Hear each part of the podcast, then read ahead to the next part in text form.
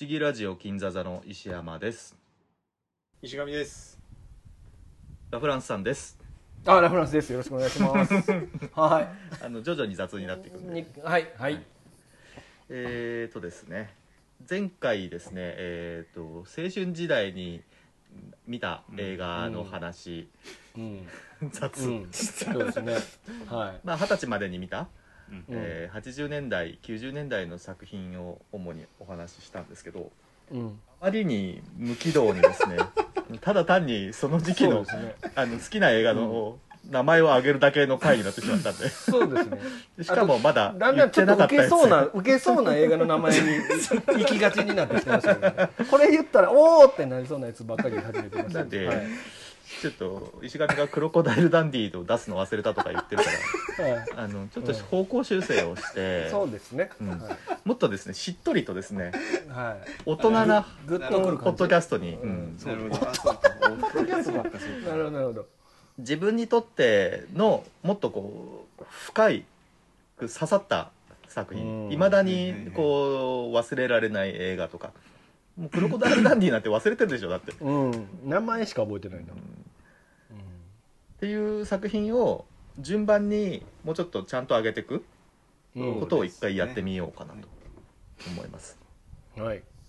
じゃあじゃあやっぱ年長者から先にね、そうですねうん年齢言わんかったことね。はい。わかりました。はい僕はもう多分な何回か皆さんとお話ししてるかもしれませんけど、まあ、やっぱり、えーえっとね、えーごめんなさい麻薬長くなりますけど映画館で見たというよりも、うん。やっぱりさっき石山さんがおっしゃってた VHS うんうんっていうものが家に入ってきた。要は家で映画が見れた時のことの方が感動したんですよ。なるほどな。はい、でその時にあの感動したんですけどうちの両親があの映画好きの会社の知り合いの人から借りてきたんですよ。ビデオデッキを、はいはい。まあ、ビデオデッキがまだ買えてない時期で、はいはいはい。ビデオデッキがすごい高かった時期ですね。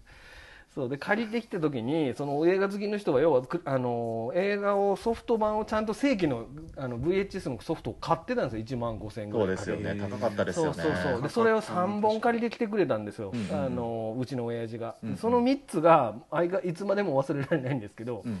その1本目が「レイナス失われた悪。あいいですね。ですね、で2本目が「愛と青春のう旅立ち」んうちの親が大好きなやつ。はい、で3本目これが僕のあれなんですけどこれ3本目が「スター・トレック2カーンの逆襲」だった出たよ。んです出たよ。ということで僕はもう「スター・トレック2カーンの逆襲」はもう永遠に忘れることのない映画ですね。はい。これが僕の中での一番残ってる「スター・ウォーズ」より全然残ってるな。こう印象に残ってる。いまだに見直しますから。今だこの間も見ましたね。えうん。めちゃくちゃいいですよこの映画。ー石上さんは「スター・トレック」はどうなの？全く見てないんですよ。じゃあ ただ映画映画版だけ。うんうん。映画版でいいんですよ映画版で。映画版の「スター・トレック」はい何かを見たんだけど何を見たかもちょっと覚えてないですね知知識としてはさあのスポックとかさバルカン号とかさ。いや、うん。もっと後の「スター・トレック」の映画だとそうでしょうね多分。うん。90年代頭か80年代後半ぐらいの。うんまたなんかしばらくやってなくて、うん。またなんか映画がやり始めたっていうような印象があるんですけど「スター・トレックの」はい。その当時、はいはいはい。次の世代のやつですそうそうそうですそうです、うんうんうんうん。その頃のやつですねそうですね。何を見たか覚えてないです。薄いな。そのカーンの復讐カーンの逆襲？うん。逆襲？うん。でうん。一番最初はドラマ版なわけでしょ「スター・トレック」そうですね。60年代にやってたアメリカのドラマ版で三第3シーズンまでやってるんかな？うんうんうん。それを、えっと、映画で映画版でやり直すっていうのが70年代の後半ぐらいにあってじゃあそうなんだ。そうそう。それで、あのあのサウンド・オブ・ミュージカルのロバート・ワイズっていう人が撮ったはいはいはい。一作目の「スター・トレック」っていうのがあるんですけど、たたりの人だ。そうそうかな、でうん。それがめちゃくちゃ予算かけたんですけど壮絶にこけたんですよ、うん。あのでそれで軌道修正するのに、えっと、この2をすごく低予算で撮った映画なんです、まあ、僕はそんな全然予備知識何もなく、うん 見てたんですけどなんかそうやな。これなんて言ってるのかな、えっと、この映画はととにかく僕めちゃくちゃ泣い泣い。っていうか僕今何回見ても相変わらず泣くんですけど、うんうんあのすげえ泣いちゃったんですよこの映画。う ん 泣き虫じゃんただの。泣き虫なんですよね。と年ですそうそう。そうラグラさん。そうなん年そうなんですよ。僕ね涙袋が開発されてガバガバなんですよね多分ね。もう ドバドバドバドバで年だと思います。ドバドバドバドバ出てくるんですけど。そうそう。そのなんか映画で泣いたのも初めて多分愛と青春の旅立ちの方が絶対泣け泣いてるはずなのに、なぜか「スター・トレック2」の方がずーっと残ってて。そうそう。でそれであのーまあそうだななんていうのあの J.J. エイブラムスが撮ったあの新しい「スター・トレック」っていうのがあるんですよ。ありますね。はい、あれは全部この「スター・トレック2が」を原なんていうかこう下敷きにしているのであの JJ の映画を見るなら絶対に見なきゃいけないんですよこの「スター・トレック2」を。事前に見ておかなきゃいけないのがたくさんああってそれでなんか今もう一回見てもあのでそれも何回も見たくなる機会がなんかたびたび訪れるので。うんうんそのたんびに見てもうずーっと印象に印象にというかずーっと僕の中では あの一番トップにあり続けるてる映画ですね。う、んうん、ちょっと見てないとなかなか説明が難しいんですけど。は2からじゃダメなんでしょ？い2からでいいです。だからこれ。あそうなんだ。スター・トレック2カーンの逆襲からで大丈夫。1ってのはないんだか。ワンあるんですけどワンはあの見なくていいです。見なくていいんだ。はい、おもろないんで。あのはい。へであの2と3と4っていうのがあるんですけど、えうんうん。その2と3と4が一応なんとなくこう3部作的になってるのうん。でそうなの。それをだけ見ればあの JJ の「スター・トレック」は全部カバーできうるかなっていんう感じですね。見てみようか僕が見たのは「ジェネレーションズ」ってやつ。そうですね「ジェネレーションズ」の方の映画はあんまり面白くないかうん。なピカード艦長のやつね。ですね。あのプロフェッサー X が艦長やってたのは、はい。それはがジェネレーションズそれがジェネレーションズはい。つ次の世代ですね。なるほど。はこれ順々に一つずつうん。回してくか。いいいですよ。続きうん。もそうですね。はい。じゃあ次にお願いします。じゃあ次の年長者。はああ僕ですね、い。ああこれもどうしようかな。何周もしたいねこれ。ね尽きるまで。じゃあもうちょっと短めにいかなあかんな。いやいや全然いいんですよ。これこれは多分あのなんとなく話題にも出てたんでうん、うん僕の中のスピルバーグ映画といったらっうん。うんていうやつでうん「オールウェイズあ出た。あ出た。あ出た。獲物が来た獲物が。大好き大好き。これ僕はこれでうんリチャード・ドレイファスがまずわかる。好きになってはいはい。ホリー・ハンターも好きになってはいはいっていうのになったんですよね。はいはいはい。ホリーハンターもたまらんな。ホリーハンターたまんないっすよね。ちょっと日本人から見てもちょっとキュートな感じがするようねん。背も低そうだしな背めっちゃちっちゃいでしょちっちゃそうですようね。ん。でこれあれですよね。あれもあの人も出てるじゃないですか。えーっと。ジョン・グッドマン。えー。おえ？おおオードリー・ヘップバーン。オードリー・ヘップバーンもね、はいはい。遺作ですよね。そうですオードリー・ヘップバーンの遺作。かそうですそうです。そのなんか妖精役っていうかなんていうか天使役というか。うんうん。そうですそんなような役だったと思うんですけど、うんうん。でなんかホリー・ハンターのえっと、まあ、リチャード・レイファスが死んでからうんあのいい仲になりそうになる人ってうん。誰でしたっけ？全然わかんないな。あれ？後輩みたいなやつだよね。あ全然違う。僕なんか。今ジョシュ・ブローリンかなと思ったけど違いますね。違いますね。そんな有名な人じゃないんじゃあない？全然有名な人じゃねえんだあれ。忘れてる。だって結構もう豪華キャストだもんそこまでね。ジョン・ねグッドマンそうね。あそこで終わってんだ。ジョン・グッドマンも息長えな。あー長いねうん。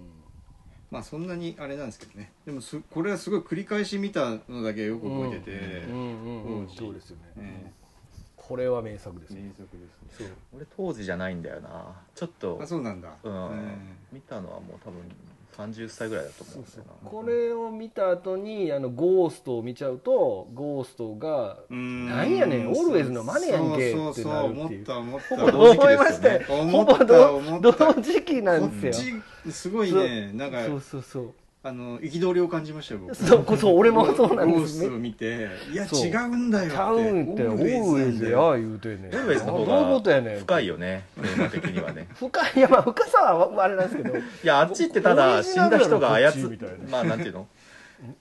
こう助けていくだけだけどこっちの方って直接あまああっちはウーピーがいるからあれかあんま関係ないけどな。ウーピーがいるからこっちはさ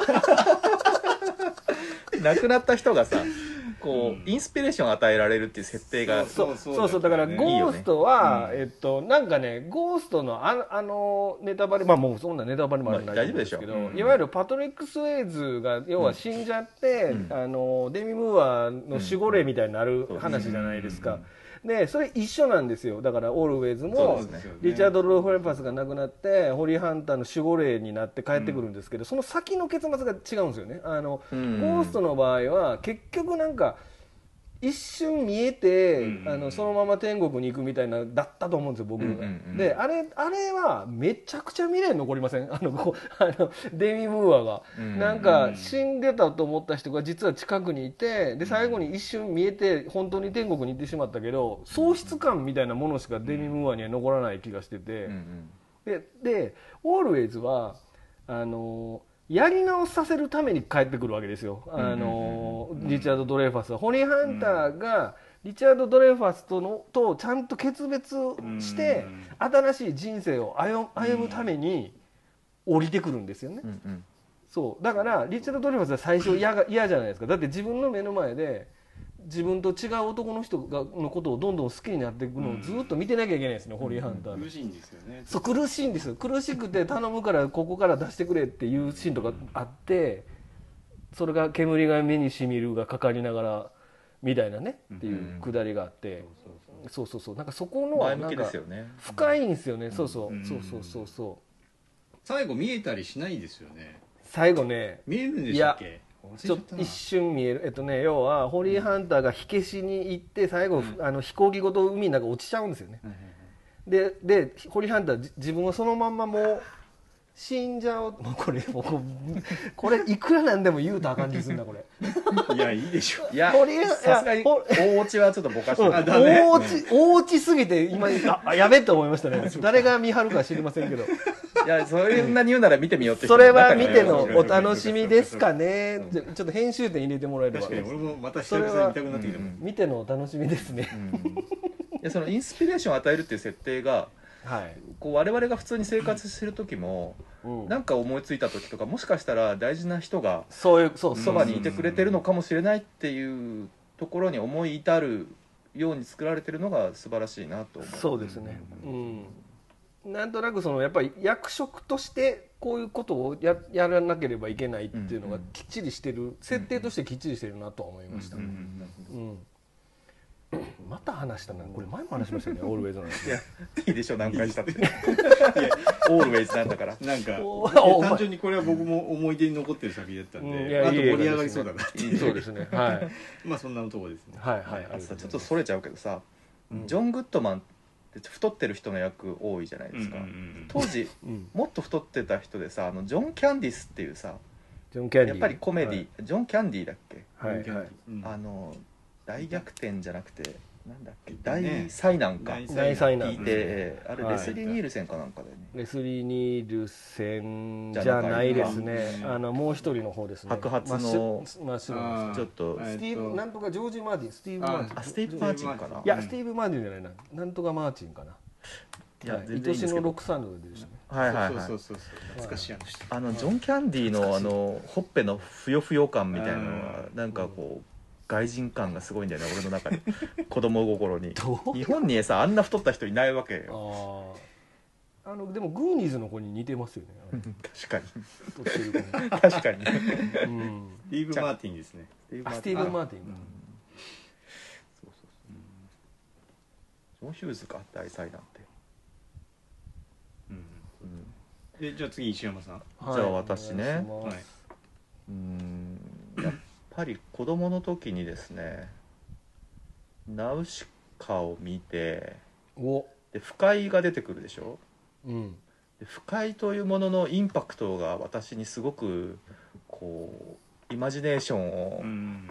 与えてくれてその後、まあナウシカロスになって今でいう、そういう不快的なものが出てくる作品ってのを見漁った時期があるんですけどなかなか不快みたいなのって出てこなくて。うん。なるほど。苦しんだんだよね。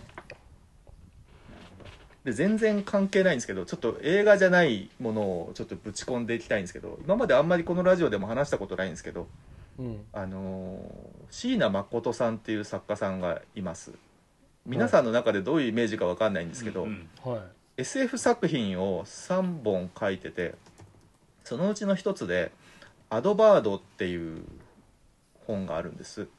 で私当時これもまたあの子供の頃の思い出としてはすごく非常に強いものなんですけどファミコン必勝本っていうゲームの、まあ、攻略本雑誌みたいのがあってそれを毎つ毎週？毎月かな？購読してたんですけどそこに結構変わった雑誌でゲームと関係ないそういう小説の書評とかもあの載ってるような雑誌でそこで見て興味を持って買ったんですけどうん。あのディストピアものなんですよ。で、うん。えーっと地震とか宇宙人が襲来したりとかしていろんな作品で地球って滅んでるんですけどこのアドバードはすごい特殊で何で地球が滅びるかっていうと広告なんです。うん。であの広告って今我々も現実味を帯びてますけどいろんなところで広告って目に入ってくるじゃないですか。でそれが行き過ぎるともう物理的に看板とかが自分で動いてお客さんの目に入るように動き出すとかっていう発想をえーっとなんというか煮詰めた設定になっててどういうことかっていうと動物を改造する技術っていうのが発展してて鳥が空飛んでる時にこう V の字になったりして飛んでるじゃないですか。うん。あれがこう宣伝になるように変態を組ませて飛ばせるように遺伝子改造してるとかそういう謎の設定なんですよ。だからアドバードなんですよ。アドはそういう。そうそうそう。アドバタイズのアドなんですけどうん。でそれがもう人間の手に余るようになってきて動物たちがそういうプログラムを、えーされたままの状態で野生化して、えー人間に危害を与えるようになるっていう。た後の話なんですね。ちょっと複雑なんですけど。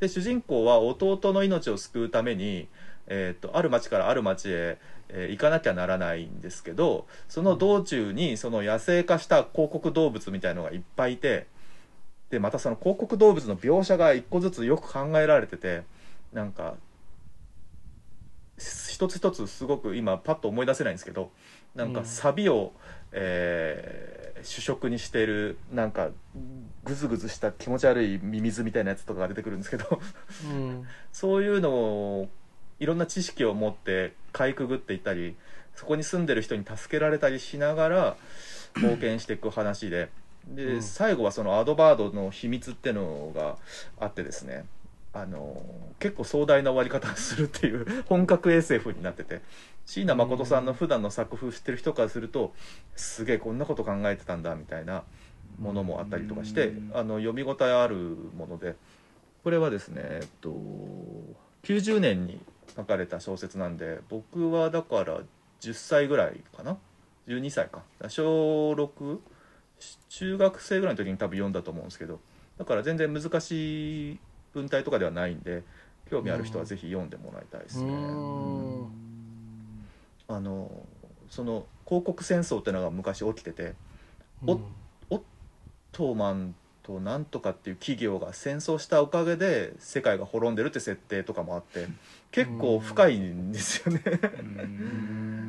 あの今もだに結構たまに思い出すあのサビサビのものとか見た時にあこれサビなめが来るなとか思っちゃったりとかする、ナウ ナウシカからそこに行くとは思わなかったけど。すごいですねいやナウシカの話してもなと思って。いやそれそん。ないいんじゃないなちょっと深いっぽいさを感じたのよまあまあそこで、まあまああなるほどね。はい。そう。はい以上になります。うん素晴らしい。やりきうん。やりきった石原さんです。いいですね。えそれ何どのぐらいの分厚さの本なんですか？厚みは結構ありますよ。小説でしょ？小説ですね、えいつ読んじゅえそれを小学校の時に読んだってこといですか？や中学生だと思います。出てすぐ読んだわけじゃないと思うからその書評を読んでからだから、へーすげえな。結構ね僕ね子供の頃の方がいろいろ読んだりとか吸収してて、今はもう無理ですねそういうのは「そ進撃の巨人を」あの一気読みするぐらいがせいぜいですね。まあそれもなかなかの労力いりますけどへえそうなんだ。ありがとうございました、はい。うーん。じゃあラフランスさんに戻って。ついていき僕ですぎてかんないうん。読んでないから何とも言わないと思いながら今そうですよね。あまあまあまあ。あどうしようかな、じゃあ僕はじゃああそうか SF つながりでいけばいいのかえっとそしたらえー、デューン砂の惑星かな？まあちょっと話す前に告白していいですか、うん。見てません。おなんで？どんだけ合わへんの？ちなみに結構穴があるんです。嘘でしょ？結構あるんですよ。え？僕デューンいやいや砂の惑星なんて見よう見ようと思って見てないっていうでも多分気をつける必要ない。今度のビルヌーブうん版が初見って人も多いと思うからえでも見ときたいよね。あかんやろそれ。えカイルいやマクラクランうんマクラクラ見てもいいと思うよ。薄い知識。そうですそうですそうです。今見るとね結構ねそのえっ、と主人公じゃない悪役の方の勢力の、えー部分がすごいインダストリアル系のデザインになっててうん。なんか意外と当時としては多分ね斬斬新だと思うんだよねそうですね。まあなんかデビッド・リンチの変態趣味がうん。よくもまあこんなか、うん。形でできたなっていう映画ですよね。そうですね。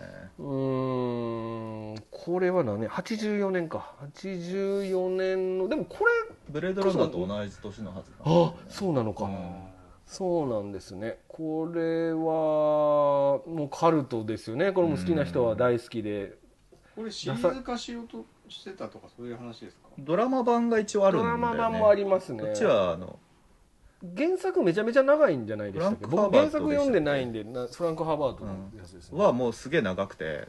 うん。でそれの多分6冊ある分の1冊分ぐらいしか多分あのデビッド・リンチ版はないはずなの。うんうんうんで今度のビルヌーブが3部作にしようとしてるみたいでしょ？うんうんみたいですね。どこまでやるのかわからないけど。そうなんだ。うんうんそうですね、まあ。これは、うん、おすすのどうなんて言ったらいいんでしょうね。これ見てない人にどう説明しようかっていうところですけどね。今見るとだから本当ナウシカだなって思います。そうそうナウシカの話、あそうそうそういう意味では今の続きだそうそうそう。とナウシカみたいですよ、うんうんうん。うん。ファンドワームでしたっけ？そうそう。これはだから、まあ、簡単に言うと救世主ものって言っちゃってもいいのかなっていう感じですよね。なんか祝運命づけられた救世主が現れるかもっていう。映画ですね、話としてはそんな複雑じゃないんだけどそのうん奥にある設定とかそれぞれの人物の関係とかそういうのがすごく複雑に一見見えるのでうん。そうですね。そういうところが難しい作品化しにくかった部分なんでしょうね。うんそうですね、まあ、あとこの80年代のこのいわゆるカイル・マクラクラン、うん。石上さんがカイル・マクラクランの神がかった美少年っていうんですか？あの あの当時のカイル・マクラクランってちょっと人間じゃないんちゃうかいうぐらいなんかあのこう異様な存在感出してましたよね。だから宇宙人役とかよくやってましたね。多いそうそうそう。ヒルンとかね。ヒルンとかね。まあ、ツインピークスもどっちかといえばあれは人間じゃねえみたいな。そうそうそう。なんかねすっごいぴったりだったんですよね。カエル・マグラクランがこの砂の惑星で主人公をやるのは。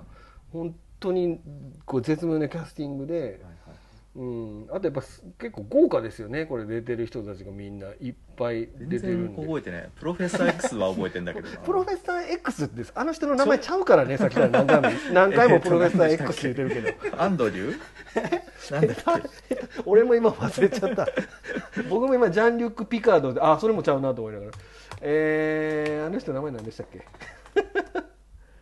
えーっそうあとスティング出てますからねスティング。あそうなんですよね。うん。いい役ですよね。歌手のスティングも出てますし、あとあれですよね。ブレードランナーつながりだとえショーン・ヤング。ショーン・ヤングがうん。不思議ブレードランナーだな女性女性役で出てますし、うん。ブレードランナーとどっちも出てるんだ。そうですね。あとあのマックス・フォン・シド あ出てました。出てました。すいません。マックス・フォン・シドってほんまあのやばいどうでもいいとこに出てくるんだっていつも思いながら。見てるエピソード7に出てきたとかで出なくてよくない？あんな名優なのにね。そう。名優の扱い雑っていつも思うんですけど、うん、そうそうこのそうですね。だからさん的にはゲームオブスローンズも出てますもんね。あ出てます出てます。そうそうそうそうそうなんですよ。二代目あのい木の根っこの人ね、はい。なんだっけ？カラス三つ目のカラスか。そうそう三つ目のカラス。二代目ですね。あれ一代目違う人なんですよ。あ変わってんでしたっけ？そうそうそう。最近見直してるからだいぶ。最近見たし最近見直してますんで、はい、変わってます。そうそう。まあ砂の惑星はだからあれですよね。あのいわゆるその惑星間で、あの構想があってそれをこう全部牛耳ってるあの表側ではなんかその皇帝みたいな人が牛耳ってて裏側では海賊ギルドっていうのがうん。牛耳っててでそれでなんかそのその国星中でこうき貴重な資源とされてるうん。ものが採掘できるスパイス？っていうのがメランジカっていうのをあの採掘できる星が砂の惑星っていうところだけなんですよ。ね、そうそう。でそこのなんか覇権争いみたいなのに巻き込まれるうん。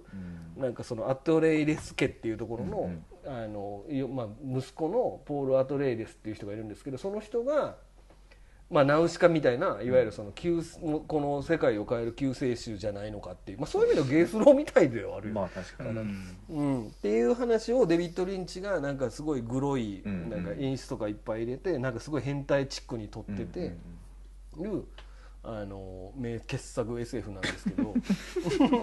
今傑作につながる言葉じゃなかった。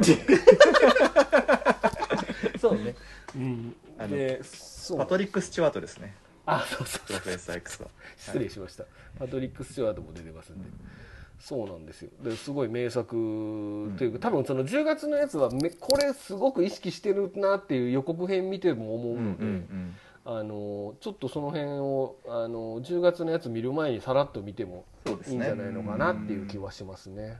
カール・ドロゴも出てますからね今度ね。カール・ドロゴも出てるし、あれはだってジョサノスも出てますし。役者の名前を一切言わない。カール・ドロゴとサノスが出てる。何の映画やったらしいですねうんまあいいんですけど。そうですね。はいはいはいはい。これはもうおすすめです。おすすめですっていうか、あのおおすすめのする話しちゃいますよね。あのいいすごく心に残るそうですね、ええ映画です。はい。でもこう前回のあの ダ話と打って変わって、はいちょっとまともなラジオみたいになってますそうですね。はい。でもでもみんな知ってるはずなんですけどね。大体あの改めて紹介しなくてもいいですよね。でも興味出たでしょ、はい。石上さんも。出て出た見たい。えーいやいやずっと見たいんですよ。ずっと見たいんですよその名作と言われて。も全てただ見てないっていうね。はいはい。だけなんですじゃあ石上さん。僕はねちょっと作品で言うとうん。面倒くさいんで監督でいきたいんですけど、言っちゃってくれ。おまあこれもまああれなん何でもありすですよそのけどティンバートン。ああ確かに。ああうん。なるほど。根深いよまあね、そのハリウッドのその監督で物心ついてから、こいつはすごいと思って追いかけ出した一人かなと思ってて、うん。なんか作家性を感じた初めての監うんそうそうそうそう督っていう。感じもしなくああない。それかもしれないですね。わーっていう全感じ。然まだ分かってない頃にビートルジュースを最初に見て、うん。でその後バットマン見てで決定だだったのはバットマンリターンズだったんですけど僕の中で。うんうんうんうん。うんそのなんかそのまあバットマンでねもう十分そのダークなああいうリアル路線のその、うんえーこんえーアメコミヒーローもうんのをやったのが、まあ、まずバットマンだったと思うんですけど、そのただそのバットマンよりリターンズの方がそのダーク路線を突き進んで、うんうん。であとその、えー相手の、えー怪物怪物だ？ペンギンとか。ペンギンね。ペンギンとかの悲哀とか。うん。もう描いたなんていう世界だと思って 衝撃を受けたっていうのが、まあ、バットマンリターンズだったんですうんうんうんでその後だんだん追い出してヴィンセント見たりフランケンを見に行ったり TV の大冒険も見たりとか、うん。うん。そういう流れで見てった一人ですね。う、んうん。あとまあ監督じゃないんですけど「ナイトメアビフォークリスマス」とかもね。あれ監督違うんだ。監督はねあの違うのよあのジャイアントビーチの監督なんだっけ？名前忘れちゃった。えーえヘンリー・セリックだ。あが監督なんだけどまあ、うん。その世界観と、まあ、物語はティム・バートンだからさキャラクターも、まあ、完全にほぼスピルバーグあじゃあティム・バートンの作品と言ってもいいとは思うんだけど、うん一応監督は違うんですよね、うん。なんかティム・バートンってさ絵本出しててさうん。スティンキーボーイのスティンあーえっとね憂鬱な人あそう生そうそんみたいなやつ。なようなもの、ううん。んなんかあのー自分自身がいじめられっ子だったとかまあちょっとゴスの人たちのえーっとうん。まあ、いじめられてた人たちとか虐げられた人たちへの優しい目線みたいなやつがうんうんうんこう存分に出しててでジョックスぶっ殺すみたいな そういう屈折したものがそうそうそうやっぱり映画を見るうん。ような、まあ、ちょっとオタクな人たちの共感をすごく呼んで、うん。ねうん、そういう。意味でもペンギンへのねその愛だよねがねやっぱ すごくさ。それであれですよ。やっぱりこうミシェミシェル・ファイファーうん。また出た。ミシェル・ファイファー出てくんな。今日今回一番出てるかもしれない。ね、僕あの高校の時の美術でうん。キャットウーマンを模写したんですよ。ね嫌なよ。美術の授業。すごいすごい。半分マスク破れてる。あそうそうそうそうそうあー。あの褒められました。クリストファークリストファー・ウォーケンに何やったっけスタンガンか口にぶち込むとこですそうそうそう。あクリストファー。クリストファー・ウォーケン出てんだっけ？出てんのよ。ーそうなん出ですよ。てんのよ。そうなんですよ。すごいメイク特殊メイクしててすごい若く見えるんだけどね。ううん。うん。あの大企業の社長みたいな感じで。そうそうだっけ？ミシェル・ファイファーは彼彼でクビにされるんじゃなかったかな、うん、そうそうそうそう、うん。なんかミシェル・ファイファーバカだからその、なんか上司に認められたいっていう思いで、うん。その秘書なんだけけど会社の書類とか勝手に見て、これこうだったらこうした方がいいんじゃないですかみたいな助言をしちゃうんだけど、それが本当は見られたくないものでで、うん。あのー殺されちゃうね。うん。ビルから突き落とされてうんそうそうそう。殺されるんだけどそこでうん。猫に猫噛ま,、が噛まれてうん。キャットウーマンになるんですけど。猫に謝れ猫に。噛まねえよ なんかさ一つ覚えてるのはさあの、うん。ミシェル・ファイファーの部屋にさなんかネオンのなんかあ飾り物があって、うん。それが猫になった後キャットウーマンになった後なんか文字が変わってーあそうそうそうそう。切る言うみたいになるんだよね。それをすごい覚えてる。ヒールかなんかで叩いて割ってそうそうそう、あれコマンドもそうだけどああいうさカなんかカットシーンうん。ですごいあの変身していくのってなんかいいよね、短いカットシーンつないでああカットつそうですね。そうですね、うん。うんはいはいはいはい。まあそうね。自分でスーツ縫ってんだよなあれ。ちょっと96年まあエドウッドとかね、うん。そのティム・バートンその後結構いい作品90年代やっぱりいい作品撮ってて「マーズ・アタック」うん「3P4」オタクの胸に刺さるやつをバンバン撮ってて。ね、3P フォローが何気に好きだった。うん。うん。あとあの「プラネット・オブ・ザ・イープ」でちょっとあのそうです。そこがね 運命の分かれ道だったよ運命の中でそっからねちょっとあ。失速するんですけどね。あれリサ・マリーと結婚したんだっけ？いや、えっとヘレナ・ボナム・カータヘレナーヘレナ・ボナム・カーターじゃないですか。でちょっと幸せになっちゃったんだよね。そうなんでなんでそっちに行っちゃったんだって。なんかティム・バートンといえば金髪女優と。そうだよね。ねオタクの夢叶えてたのにっていう。やっぱり同類になっちゃったんだよそねうそうなんだよな。なっちゃったってことないんだけどな。だからその、ほえっとシザーハンズでもさうん。うん。あウィノナライダー。ウィノライダーが金髪だし。そうねウィノナライダーがそもそもごすっこなのにね。そうそうそうそうそう。あのねビートルジュースも出てるけどね。うんうん。ウィノナ・ライダー。いやいい時代ですよ、うん。まあそんな感じで。ティム・バートンといえば俺はあのダニー・エルフマンがやっぱりああの切っても切れないね。音楽ね。切っても切れない。うんうん。独特のあのなんかオルゴールチックな感じのう。ねん。ダニー・エルフマンはね「あのナイトメア・ビフォー・クリスマス」のジャックの声やってます。ねあそうなんだ。へえそうなんだ。うん。うん はい見たな。はいそんな感じです。やべ全然準備してなかった。ティム・バートンにのめり込みすぎた。うわ俺なんだろう。どうしようかな。何ですか？どうしようかな。じゃあ俺ばっかりね映画じゃないんですけどうん。88年ぐらいから連載が始まったうんうん。結城正美先生の「パトレイバー。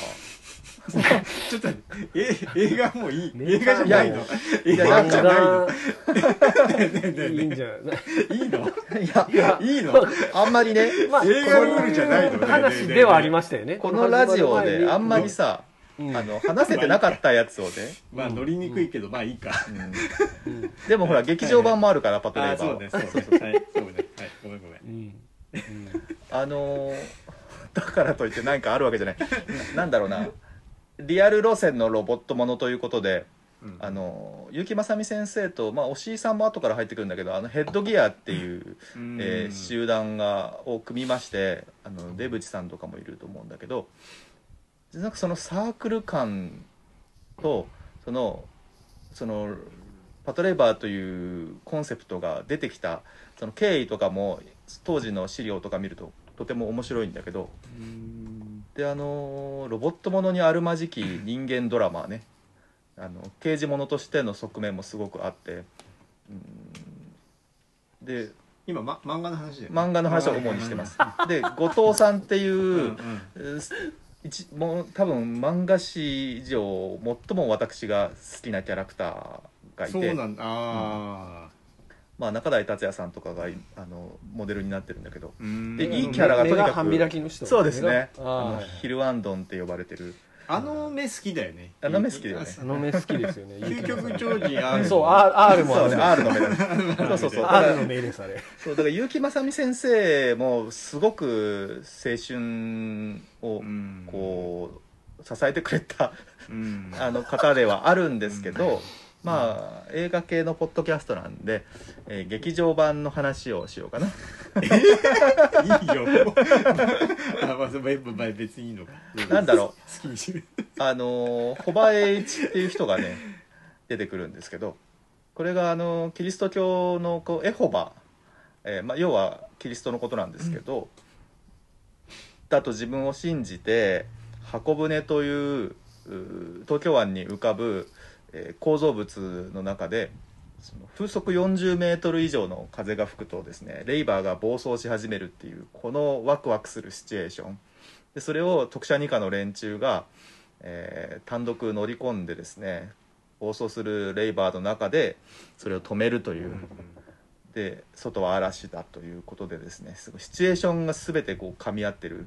でこの何がトリガーになってるのかっていうことを調べていく過程もすごくミステリーとしてよくできてて。でキリスト教をモチーフにしてるっていうことでちょっとあの当時、えーセブンとかまだ劇場版の頃はもっと前かな。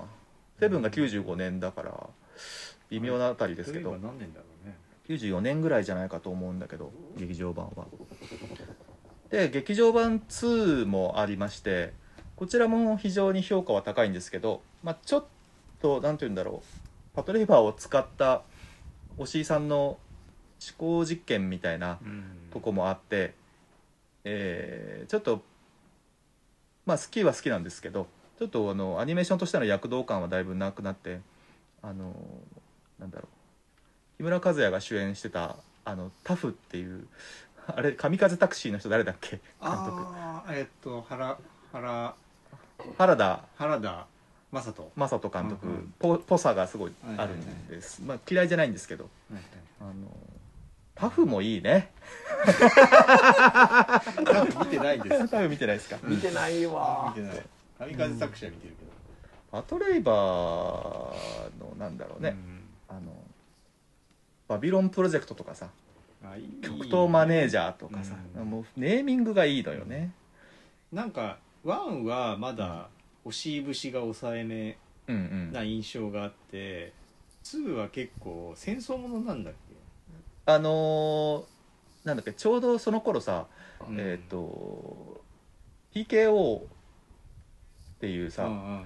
あのーなんだっけ海外に行って戦闘行為していいのかどうかみたいなのがうん。問題になってた時期でさうんうんうんそれを含めた話になって自衛隊の、ちょっとなそうだったっけうん、の話とあと安全という平和というものはどうやって維持されてるのかっていう話なんですよね。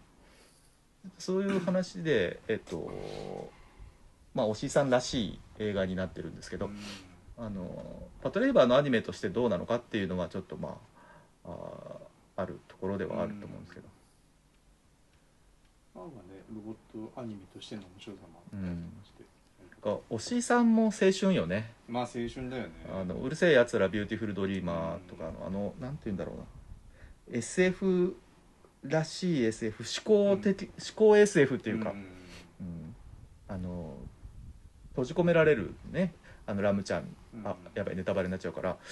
だからこの間のさ「ワンダービジョン」にもさまあ。通じるじゃないですか。人のこう執念に取り込まれて出れなくなっちゃうっていうのはすごくなんかこう SF っぽくていいよなと思って、うん、みんな宇宙みたいなことで、うん、なんかあと「天使の卵」とかさ。あのあその辺見てないんだ。よねあ見てないんだ。うん。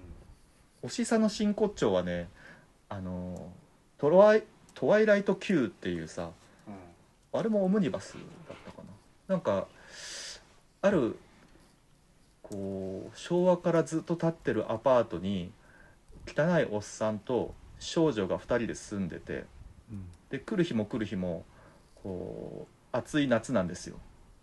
でその少女の正体をこう探偵が探ってくっていう話だったと思うんだけど 空中をねこう飛行機が飛んでてですね。でその子供がこうそれを指さしてわーって言うとその飛行機が錦鯉に変わるっていうシーンがあったと思うんですけどなんか「おしいさんぺー」っていう感じがしてあの未だに好きですね「トワイライト Q」は。以上になります。は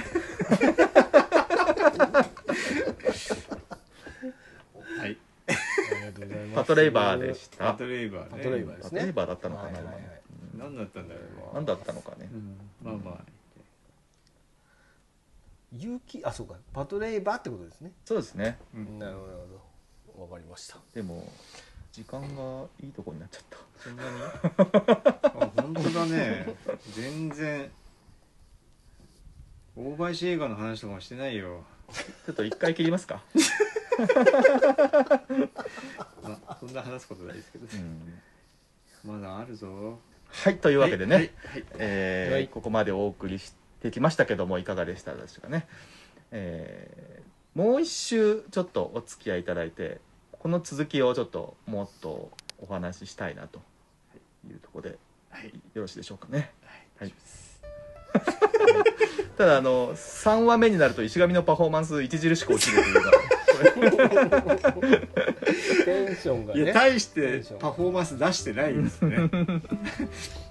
そもそも。ちょっと今日はここで終わりましょう。はい。ここまでお送りしたのは石山と、石上とラフランスでした。ありがとうございました。ありがとうございました